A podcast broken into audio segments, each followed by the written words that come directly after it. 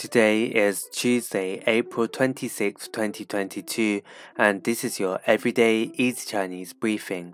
大家好，我是林老师, and in under 5 minutes every weekday, you'll learn a new word and how to use this word correctly in phrases and sentences. Today's word of the day is 有,有, which means to have.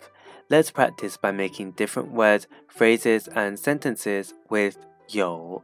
The first word is 只有,只有, which means only. A way of using it in a sentence is 我只有一个心愿。我只有一个心愿。I only have one wish. Another word we can create with 有 is 所有。所有. This means all. A way of using it in a sentence is 他把所有的钱都花完了。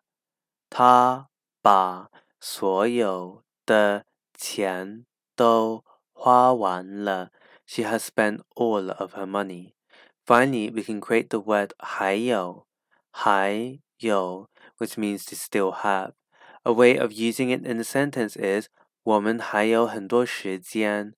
我们还有很多 时间。We still have a lot of time.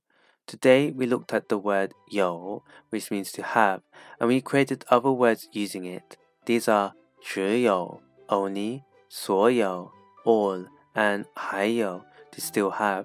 To see this podcast transcript, please head over to the forum section of our website www.everydayeasychinese.com where you can find even more free Chinese language resources. See you again soon for more practice.